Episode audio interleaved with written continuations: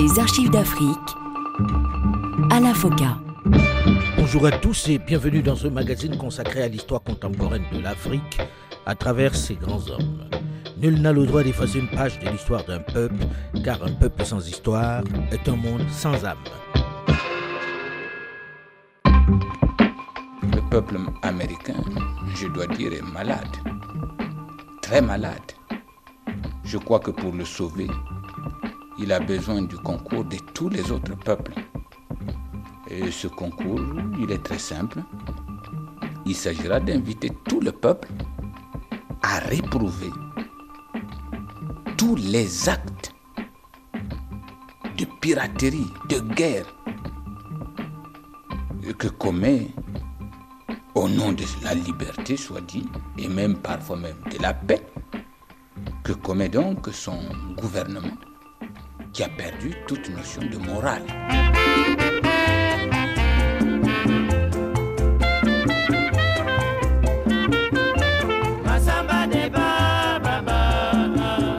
Ce regard sans concession, sans diplomatie, sans langue de bois du président Alphonse Massamba Deba du Congo sur les États-Unis d'Amérique symbolise le virage amorcé par le jeune chef d'État d'Afrique centrale qui a pris les rênes du pays depuis le milieu de l'année 63. On est bien loin là du regard admiratif de la danse du ventre dont était coutumier son prédécesseur Fulbert Youlou, considéré comme trop proche de la France et à la solde des puissances du bloc de l'Ouest dans ces années de guerre froide. Depuis son arrivée à la tête du Congo, l'option politique a changé.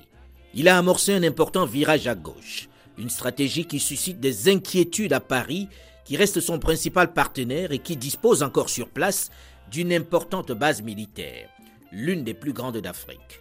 Suite aujourd'hui de notre série consacrée à Alphonse Massamba Deba, que des syndicalistes putschistes sont allés chercher chez lui à Boko dans son village, à une centaine de kilomètres de Brazzaville, pour installer à la tête de l'État.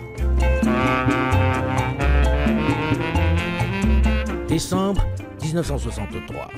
Massamba Deba qui a réussi à faire voter par référendum une nouvelle constitution, qui a été élu à 100% des suffrages exprimés à la présidence de la République, amorce un rapprochement avec les nations du bloc de l'Est.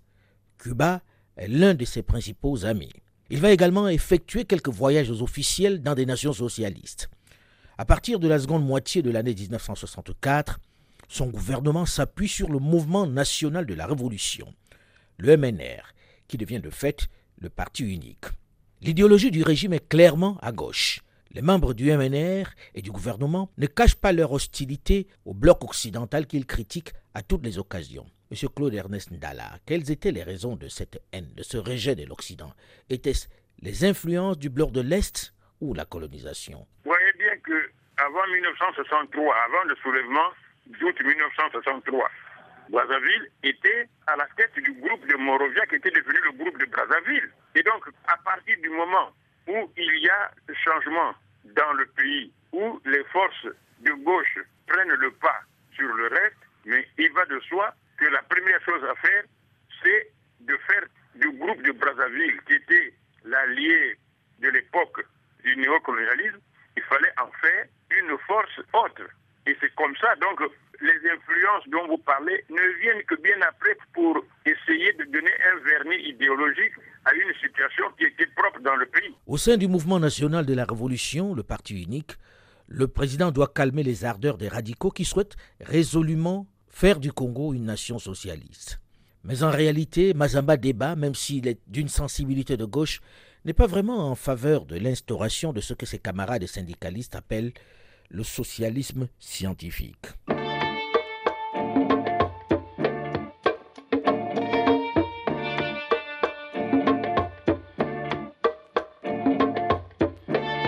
Avec le Premier ministre Pascal Lissouba, partisan déterminé de la socialisation du pays, Alphonse Massamba Deba doit redresser une économie en faillite. La réputation d'intégrité du président est aussi solidement établie que celle de prévaricateur de son prédécesseur, Fulbert Youlou. Cette honnêteté et sa rigueur reconnue de tous vont bousculer les habitudes. Il instaure une orthodoxie dans la gestion des affaires publiques, même s'il doit faire face à la tiédeur des investisseurs traditionnels du Congo qui n'approuvent pas le rapprochement avec les nations socialistes. Avec lui, le Congo va connaître un début d'industrialisation et le niveau de vie de la population s'améliore. on voit apparaître quelques unités de production qui donnent du travail à des centaines de Congolais, comme l'usine textile de Kinsundi, les palmeraies de Tumbi, l'usine d'allumettes de Betou, les chantiers de construction navale de Yoro et bien d'autres infrastructures. Il met également l'accent sur la création des centres de santé. Ainsi, deux sont créés à Brazzaville et un à Pointe-Noire. L'école, la scolarisation des Congolais est pour lui une priorité. Ainsi, il fait construire des écoles primaires et des collèges dans une grande partie du pays. C'est ce qui va donner au Congo à cette période le taux de scolarisation le plus élevé d'Afrique noire. Il va jusqu'à procéder à une nationalisation de toute l'éducation nationale. Alphonse Massamba débat. En fait, l'enseignement privé, il n'existait presque plus d'enseignement privé. Effectivement, il n'existait plus d'enseignement privé puisque tous les maîtres, qu'ils portent la robe ou qu'ils n'en portent pas, tous étaient payés par l'État, pourvu qu'ils enseignent et que leur diplôme, n'est-ce pas, justifie qu'ils sont enseignants. L'État les prenait en charge, les payait comme des fonctionnaires. Et ils avaient leur promotion, etc. Et ce qui veut dire que euh, on ne peut pas dire exactement si c'était de la nationalisation, mais c'est plutôt une régularisation d'une situation de fait qui existait. Ces initiatives de nationalisation ou de régularisation, c'est selon, et la proximité de plus en plus affichée avec la Chine de Mao, font peur aux investisseurs du bloc dit de l'Ouest. Vous savez que les jours que mon ministre des Affaires étrangères, d'ailleurs qui est à mes côtés, avait eu les entretiens avec l'ambassadeur de Chine à Accra et qu'ils avaient convenu, n'est-ce pas, tous deux de pouvoir euh, porter l'un l'autre, n'est-ce pas, les intentions d'établir des relations diplomatiques entre les deux pays. Alors, dès que nous avons lancé l'idée, automatiquement, on trouvait 10 000 Chinois à Brazzaville. Alors qu'en réalité, il y avait sans doute trois ou quatre Chinois, mais qui sont les Chinois de Formose. Pourtant, quelques mois après, ceux qui critiquaient, qui disaient redouter le péril jaune, vont nuer eux aussi des relations avec la Chine. Alphonse Massamba débat en profite pour faire remarquer que cela ne gêne personne, que personne ne parle du péril jaune qui menacerait la France. Nous sommes en 1964 et le général de Gaulle vient de sauter le pas à son tour. je ne sais pas pourquoi cette nouvelle pourrait faire couler beaucoup d'encre comme si c'était extraordinaire. C'est tout à fait dans la logique des faits même.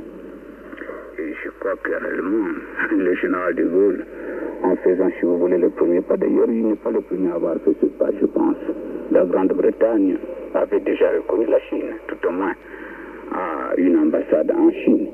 Autrement dit, en toute logique que la reconnaissance de la Chine n'était pas un fait nouveau. Ce qui est nouveau, en revanche, c'est le changement de ton le durcissement de politique vis-à-vis des grandes puissances occidentales.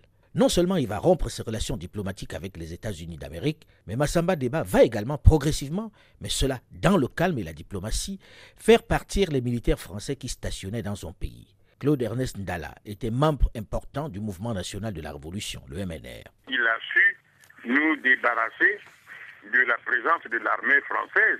Et c'est un tour de force qu'il réussit parce que ça se passe sans qu'il y ait de grands combats. Parce que quand nous demandions, nous, au niveau de, la jeunesse, nous demandions le départ de, l'armée française, le, général de Gaulle a demandé au président Massamba Deba, en lui faisant une espèce de chantage, en disant Mais vous vous rendez compte, si l'armée française part, c'est plus de 10 000 emplois qui vont disparaître dans le paysage euh, de, votre pays. Mais le président Massamba Deba a répondu que le départ de l'armée française ou pas, ou son maintien, était une question franco-française et que lui n'avait pas d'avis à donner. Et vexé, le général de Gaulle a retiré ses troupes. Pour remplacer les investisseurs qui ne lui font plus crédit, qui préfèrent s'en aller avec l'alignement du pays à gauche, Massamba Deba va diversifier les aides étrangères en s'ouvrant notamment aux pays de l'Est, ce qui le conforte dans son option politique.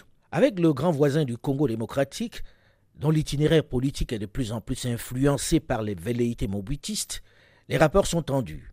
Le gouvernement de Moïse Tchombe expulse les ressortissants congolais vivant au Congo démocratique. En principe, rien ne pourrait s'opposer à ce que le problème congolais puisse trouver son règlement.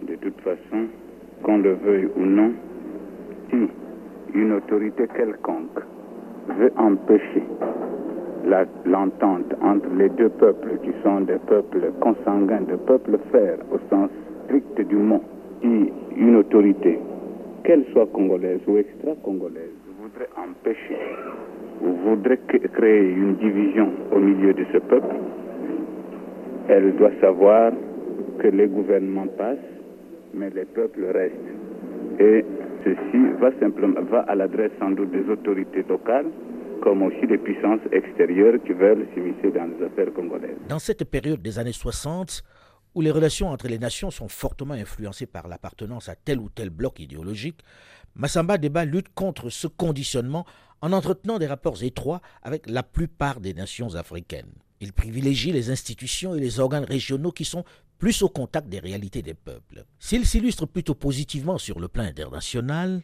sur le plan intérieur, Massamba Deba doit faire face à une jeune garde politique congolaise avide de pouvoir, qui se montre de plus en plus brutale et répressive. Des jeunes qui se sont regroupés au sein d'un mouvement baptisé Jeunesse du Mouvement National de la Révolution, la JMNR. Des jeunes de plus en plus nombreux et véhéments, endoctrinés par ce que l'on appelait les enragés, par opposition aux modérés. Claude Ernest Ndala, ancien cadre du mouvement national de la Révolution. Pratiquement pendant, pendant une année, nous avons réussi à mobiliser les jeunes qui subissaient, eux, une double exploitation. L'exploitation en tant que travailleurs, mais aussi l'exploitation de la famille, parce que dans des sociétés hiérarchisées, le jeune n'a rien à dire, il doit obéir aux aînés. Cela veut, dire que dans, cela veut dire que dans votre conception, vous étiez contre les traditions africaines telles qu'elles conçoivent le, droit de naissance et que vous vouliez casser cet ensemble de choses pour suivre un peu plus ce qui se passait du côté du bloc de l'Est, notamment en Chine. Non, mais ce n'est pas une question de mimétisme, mais c'est une question simplement de poser les problèmes tels qu'ils doivent être posés raisonnablement, parce que maintenir les jeunes et les femmes comme étant, et, les descendants d'esclaves patriarcaux, les maintenir comme étant des cadets sociaux, ça ne répondait pas à ce que nous voulions faire, parce que nous voulions affranchir tout le monde de façon à ce que la participation à l'élan national soit la plus massive possible. Vous, pour vous, pour vous, ce communisme, ce socialisme scientifique, était un peu le remède que vous vouliez apporter au tribalisme qui existait, à l'ethnocentrisme qui prévalait dans le pays Mais bien sûr, mais parce que, vous voyez, chez nous, il fallait vaincre le quiproquo de l'indépendance. Lorsque les leaders comme Jacques Opango, Fulbert Youlou, Chikaya, Stéphane Tikele, Kikungangot, quand ils ont tous accepté de faire du moyen Congo, situation artificielle, territoire artificiellement fabriqués par la colonisation.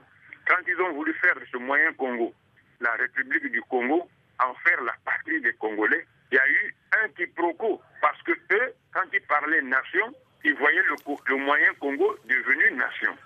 Mais les gens qui les suivaient, pour eux, la patrie ou la, la patrie, c'est-à-dire le contenu affectif de la nation, pour eux, c'était le terroir. Donc, il y a ce quiproquo entre les dirigeants de l'époque et les populations. Pour les populations, la patrie, c'est là où les ancêtres sont enterrés, c'est-à-dire le terroir.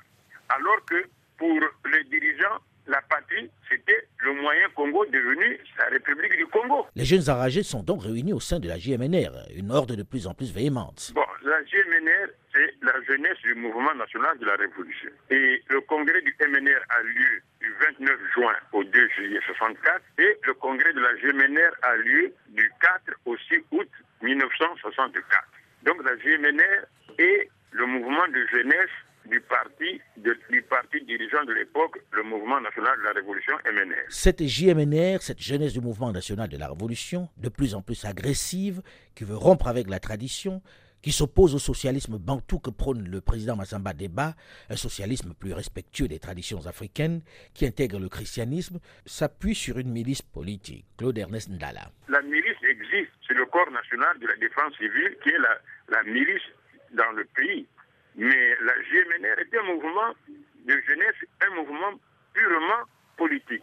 Mais c'est vrai que les éléments qui vont former la défense civile, le corps national de la défense civile, sont presque tous issus de la GMNR. Et donc il n'y a pas de confusion. La GMNR n'est pas une milice, la GMNR est un mouvement de jeunesse politique. Martin Berry était secrétaire général de la JMNR. C'était donc l'un des leaders de cette jeunesse révolutionnaire. Qu'est-ce qui influençait ainsi les jeunes de votre pays? Qu'est-ce qui les rendait si hargneux, si impatients? Étaient-ce les hommes politiques locaux ou les événements dans le bloc de l'Est À l'époque, il y a quelque chose qui a lourdement influencé, deux choses qui ont lourdement influencé la jeunesse de cette époque. Hein? la Sierra Maestra avec Fidel Castro. Il faut préciser que la Sierra Maestra, c'est la révolution menée par Fidel Castro à Cuba pour renverser le président Batista. Une guérilla qui a fait tomber un régime répressif en battant une armée loyaliste bien équipée. Alors, les jeunes se sont laissés emporter par cette épopée. très vite, ils ont vu à travers les forces armées classiques une force ennemie. C'est une fantasme, c'est comme ça cette force sur la colonisation et tout le reste, donc, c'était ennemis de la révolution. C'était décrété comme ça. Deuxièmement, euh, les progrès fulgurants euh, faits par euh, le régime stalinien après la Deuxième Guerre mondiale, jusqu'à ce que nous soyons indépendants dans les années 60, l'URSS était vécu comme le pays qui a pu traverser partie, n'est-ce pas, d'une situation très arriérée pour devenir une grande puissance on pensait que nous aussi, on était capables de faire le même bon. Donc, la jeunesse qui était là avait ça comme modèle. Dès lors, il fallait faire des milices, comme à Kiba, on a fait des milices. Il fallait mieux structurer ces milices. On a créé la défense civile. Mais avec toutes les bonnes intentions du monde, ce n'était pas fait pour, malheureusement, euh, la, qualité des hommes qu'on recrute dans ce genre d'histoire. Très souvent, on a du mal à, à, leur donner l'esprit de, discipline, etc. Et ça déborde très souvent. Et des débordements de la JMNR, il y en avait beaucoup. Oui, les débordements, il y en a eu, hein, oh là là, il y en a eu. Mais ce n'était pas de débordement idéologique. Attention. C'est parce qu'il y avait dans les rangs beaucoup de délinquants. Parce que la JMNR était un mouvement d'encadrement des jeunes délinquants aussi. qui commençaient à poser beaucoup de problèmes. Par exemple, euh, il y avait des situations où ils se mêlaient des affaires de vie privée qu'ils ne regardaient pas. Où il y avait des affaires où, par un fait excessif quelconque, ils arrivaient à faire du mal à quelqu'un qui plaçait un mot. Dans le village, ils devenaient euh, les vrais chefs. Ils avaient créé un rapport de force qui faisait qu'on les écoutait avant tout le monde. Voilà. Mais la politique s'y est mêlée parce qu'il y a des hommes politiques qui, sous le couvert de la GMR, posé des actes absolument répréhensible. Ces débordements des jeunes, Alphonse Massamba Débat n'en veut pas. Cela ne correspond pas vraiment à sa vision, à sa conception du socialisme. Et il le fait savoir à ceux qui, au sein du régime, instrumentalisent cette jeunesse. C'est le clash. Martin Berry, ancien secrétaire général de la jeunesse du mouvement national de la Révolution. Dès le congrès du MNR, les divergences apparaissent le Congrès adopte le socialisme scientifique comme idéologie du parti. au cours du meeting de clôture de ce congrès, le président Massamba Deba exprime sa réticence.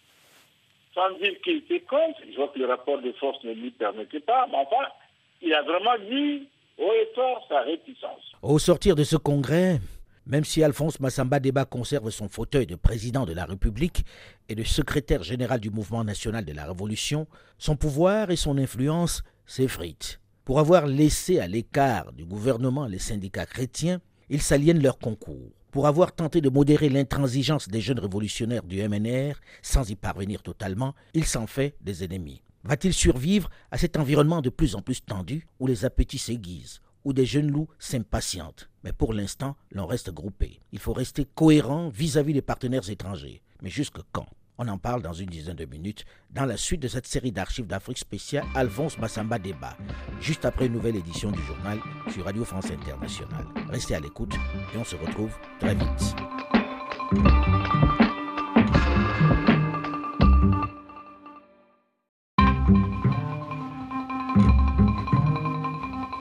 Archives d'Afrique à la FOCA. Bonjour et bienvenue à tous ceux qui nous rejoignent seulement maintenant dans la seconde partie de ce magazine consacré à l'histoire contemporaine de l'Afrique à travers ses grands hommes. Nul n'a le droit d'effacer une page de l'histoire d'un peuple, car un peuple sans histoire est un monde sans âme. Vous savez que les jours que mon ministre des Affaires étrangères, d'ailleurs, qui est à mes côtés, avait eu les entretiens avec l'ambassadeur de Chine à Accra et qu'ils avaient convenu, n'est-ce pas, tous deux, de pouvoir euh, porter l'un l'autre, n'est-ce pas, les intentions d'établir des relations diplomatiques entre les deux pays. Alors, dès que nous avons lancé l'idée, automatiquement, on trouvait 10 000 Chinois à Brazzaville. Alors qu'en réalité, il y avait sans doute 3 ou 4 Chinois, mais qui sont les Chinois de Formose. C'était les Chinois de Formose à cette époque. Cela, on ne parle pas d'eux. Cela ne constitue aucun péril. Les autres, oui. Il fallait une certaine dose de courage dans ces années de guerre froide de la part d'un chef d'État d'un pays francophone africain pour braver l'interdit et nouer des relations diplomatiques avec les Chines continentales. Lui n'avait pas peur de la réaction de Paris qui travaillait à conserver, à faire pression sur les anciens territoires d'Afrique francophone afin qu'ils restent dans le bloc occidental. Il faut dire qu'il n'était pas arrivé aux affaires par le soutien du général de Gaulle et qu'il s'était très vite aligné dans le camp socialiste. Une folie lorsque l'on sait que le Congo dont il était le président était encore il y a peu la capitale africaine de la France libre. Mais en ce milieu de la décennie 60, où il s'est fait un nom sur le plan international, il doit faire face à une jeune garde politique congolaise avide de pouvoir qui se montre de plus en plus brutale et répressive. Des jeunes qui se sont regroupés au sein d'un mouvement baptisé Jeunesse du Mouvement National de la Révolution, la JMNR. Des jeunes de plus en plus nombreux et véhéments endoctrinés par ceux que l'on appelait les enragés, par opposition aux modérés. Suite de notre série d'archives d'Afrique spéciale, Alphonse Massamba Deba, le second président de la République du Congo.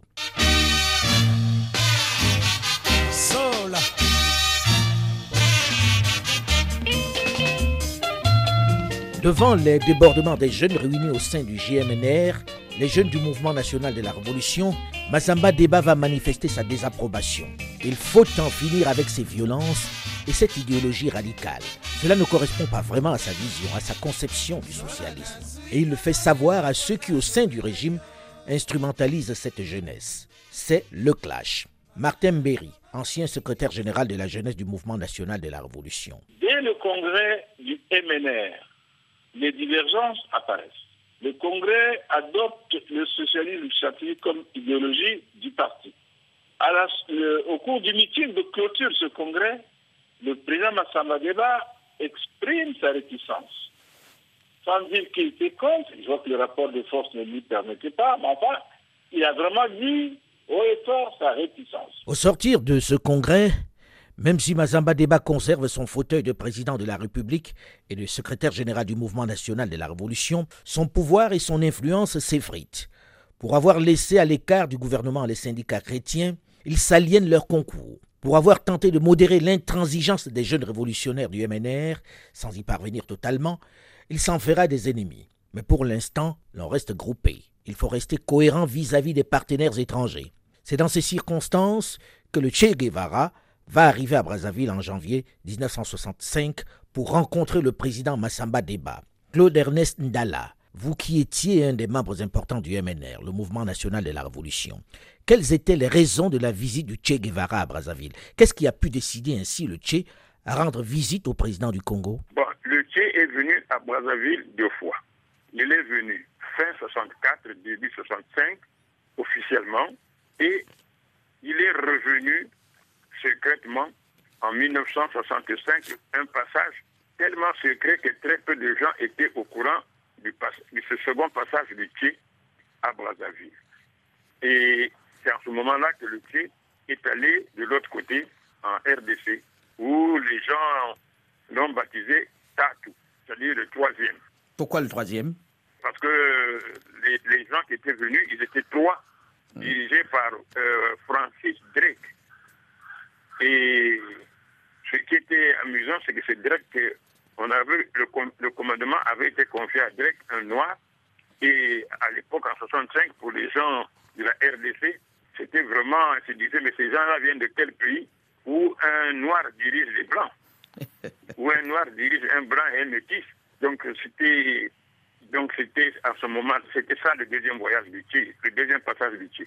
Mais à la question que vous posez, c'est que En 1964, la situation du continent avec la guerre froide et l'antagonisme Est-Ouest, l'antagonisme communisme-capitalisme, et le Tché est, venu parce qu'il y avait des militaires cubains qui étaient venus nous donner un coup de main face à l'arrogance de Tchombe et tout, et de Mobutu qui voulait prendre la petite commune qu'est Brazzaville en deux heures. Donc il y avait des militaires euh, cubains ici, et le Tché est venu pour voir un peu comment ces gens se conduisaient et renforcer un peu les liens de coopération entre l'île et, et nous.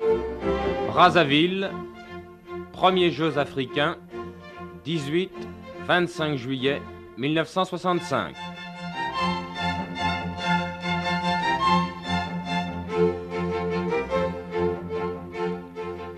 Près du quart de la population de la capitale, soit 25 000 personnes, s'étaient donné rendez-vous en cette chaude après-midi de juillet au stade omnisport de Brazzaville afin d'assister à la cérémonie d'ouverture des premiers Jeux africains. Les hôtesses en pagne vert, jaune et rouge, couleur du Congo-Brazza, la gendarmerie nationale, casoar rouge, drapé dans un burnous de même couleur, la foule bigarrée à souhait, tous étaient prêts à assister à cette grandiose fête du sport la première du genre en Afrique, et qui allait durer huit jours. Huit jours pendant lesquels les Congolais vont oublier leurs dissensions et vivre au rythme de la compétition et des exploits des sportifs venus de toutes les régions du continent à l'occasion de ces premiers Jeux africains. Huit jours pendant lesquels les Congolais vont oublier leurs divergences idéologiques et ethniques.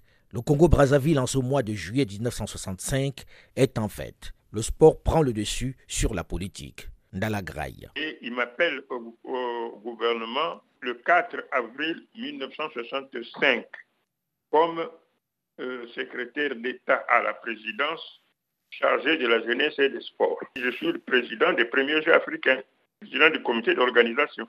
Les premiers Jeux africains se passent très bien, malgré quelques attaques, on nous fait sauter un pylône, mais les Jeux africains se passent très bien.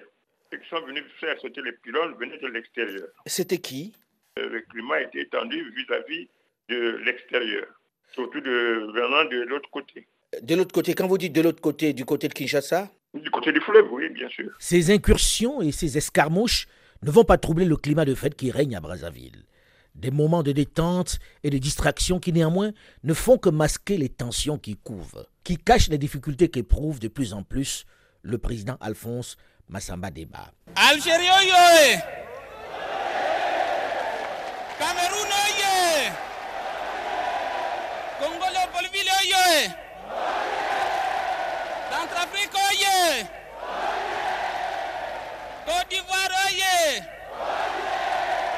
Dahomey oye! Éthiopie oye! Gabon oye! Oye! Ghana oye! Guinée oye! Chodź Woldaje! Keniaje! Liberiaje! Madagaskaroje! Malioje! Nigeroje! Nigeriaoje! Kongo Brazaje! L'Afrique oye! L'espoir! Je déclare je déclare la clôture solennelle des premiers Jeux africains qui se sont déroulés à Brazzaville du 18 au 25 juillet 1965. Rendez-vous à. La clôture de ces premiers Jeux africains sonne la fin de la récréation pour les dirigeants congolais de tous bords. Aussitôt, la politique reprend ses droits. Le président Massamba Débat, pressé par les radicaux qui souhaitent une socialisation de l'économie et de la politique calquée sur le modèle des pays du bloc de l'Est, doit toujours calmer les ardeurs de la jeunesse fougueuse du mouvement national de la Révolution, de plus en plus violente et impatiente. Il doit également calmer les ardeurs d'une milice politique, la défense civile de plus en plus répressive et brutale. Mais dans les jours qui vont suivre cette semaine du sport à Brazzaville, c'est une autre alerte, un autre adversaire presque inattendu, qui va essayer de le renverser. Un groupuscule proche de l'abbé Fulbert Youlou qui n'a pas digéré le fait que leur président ait été condamné à mort par contumace par la justice révolutionnaire. Dans la nuit du 14 juillet, journée de la fête nationale française, le peuple de Brazzaville, la population brazzavilloise, a probablement sursauté en entendant les détonations de certaines bandes, les détonations pardon, des, des explosifs qu'une certaine bande d'individus devait employer pour faire sauter Brazzaville, détruire sa population, soi-disant pour assurer le règne d'un certain petit abbé.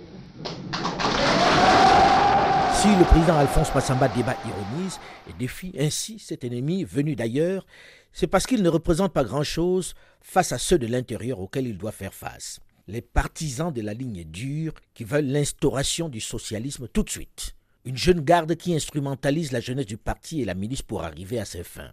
Martin Berry était un des cadres, un des responsables de la jeunesse du mouvement national de la Révolution. Il reconnaît l'instrumentalisation du mouvement par certaines personnalités politiques. Bon, mais écoutez, je vous parle du cas de, Mabouaka, le prototype de la GMLR. Mais ils ont utilisé cet élément pour, euh, dans, leur, dans leur intérêt personnel. Et puis ensuite, euh, dans, dans ce milieu-là, nous tous qui étions les dirigeants à l'époque, c'est quand même un lien d'influence important. Maintenant, les actes plus précis, on n'a jamais fait l'autopsie de cette époque pour savoir de manière exacte qui avait fait quoi. Quand Ngwabé arrive au pouvoir, c'était une espèce de pardon général qui, couvre tout ça, dans la mesure où il était plus dans le piège de la continuité révolutionnaire.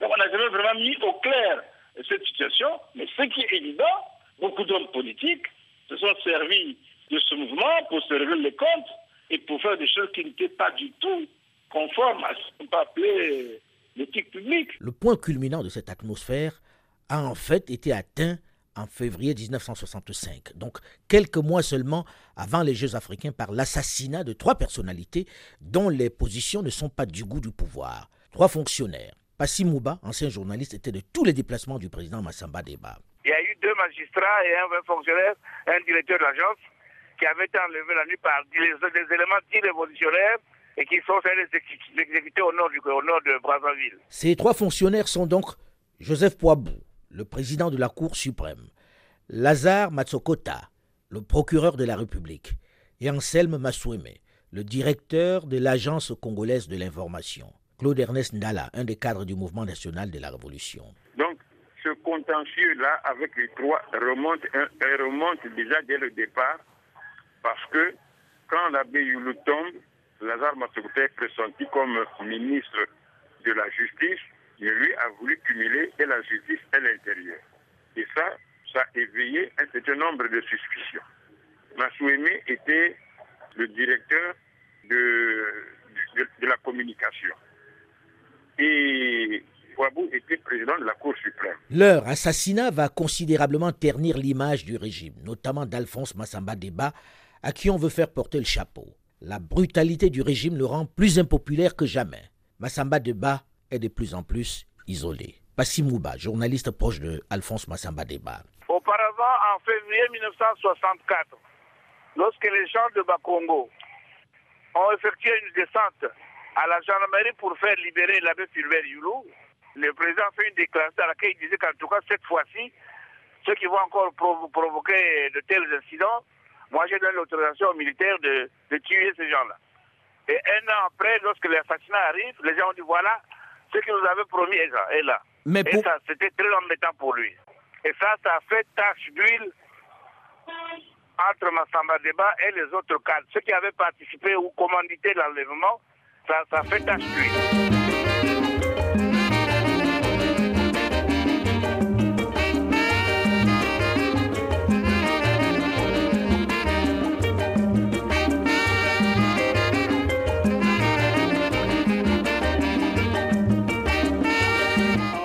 Qui vous parle de Brazzaville. Le président Bokassa, qui est à la septième journée de sa visite officielle au Congo-Kinshasa, a traversé le fleuve lundi matin 15 août en compagnie du général Mobutu pour assister à Brazzaville à la dernière journée de la commémoration du troisième anniversaire de la révolution congolaise. Le chef de l'État centrafricain qui avait voyagé avec son monologue, le général Mobutu, à bord d'un bateau spécial de l'Office de transport congolais Otraco, a été accueilli à son arrivée au beach de Brazzaville par le président Massamba Deba. Celui-ci devait à son tour, dans son allocution, condamner l'action des Américains au Sud-Vietnam, la politique d'apartheid en Afrique du Sud, déplorer le verdict scandaleux de la Cour internationale de la haie, le sort des frères africains de la Rhodésie. Il a rendu hommage au peuple épris de liberté et de paix, notamment la France. Quant à ce qui concerne le Congo, Kinshasa et la République centrafricaine qui était représentée par leur président, le chef de l'État congolais devait déclarer. Je n'ai pas cité la République centrafricaine. Ça devait étonner un peu. Et la République démocratique du Congo, non seulement en raison de leur position particulière, car ils sont nos voisins directs et frères consanguins, ce qui vaut d'ailleurs autant pour le Gabon et le Cameroun d'ailleurs, mais surtout en raison de la présence de leurs chefs, mes grands amis et frères, les présidents Bokassa et Mobutu, dont je me permettrai de faire une mention spéciale. Le Congo entend poursuivre avec eux une coopération franche et solide. Le peuple congolais sera toujours et fermement aux côtés de tous ceux qui recherchent la paix et il condamnera avec une égale fermeté tous les fallacieux prétextes de sauver une soi-disant sainte civilisation contre un soi-disant communisme dangereux vont saccager sauvagement des pauvres pays déjà hélas si misérables, petits pays qui n'ont commis d'autres crimes que celui d'aspirer à l'indépendance, à la liberté et à la dignité humaine. Si sur le plan international, Alphonse Massamba Débat connaît un certain succès et soigne les relations de son pays avec ses voisins, notamment le Zaïre de Mobutu avec qui les relations se sont quelque peu réchauffées, en 1966, sur le plan intérieur, Massamba Débat doit faire face aux luttes de factions de plus en plus violentes.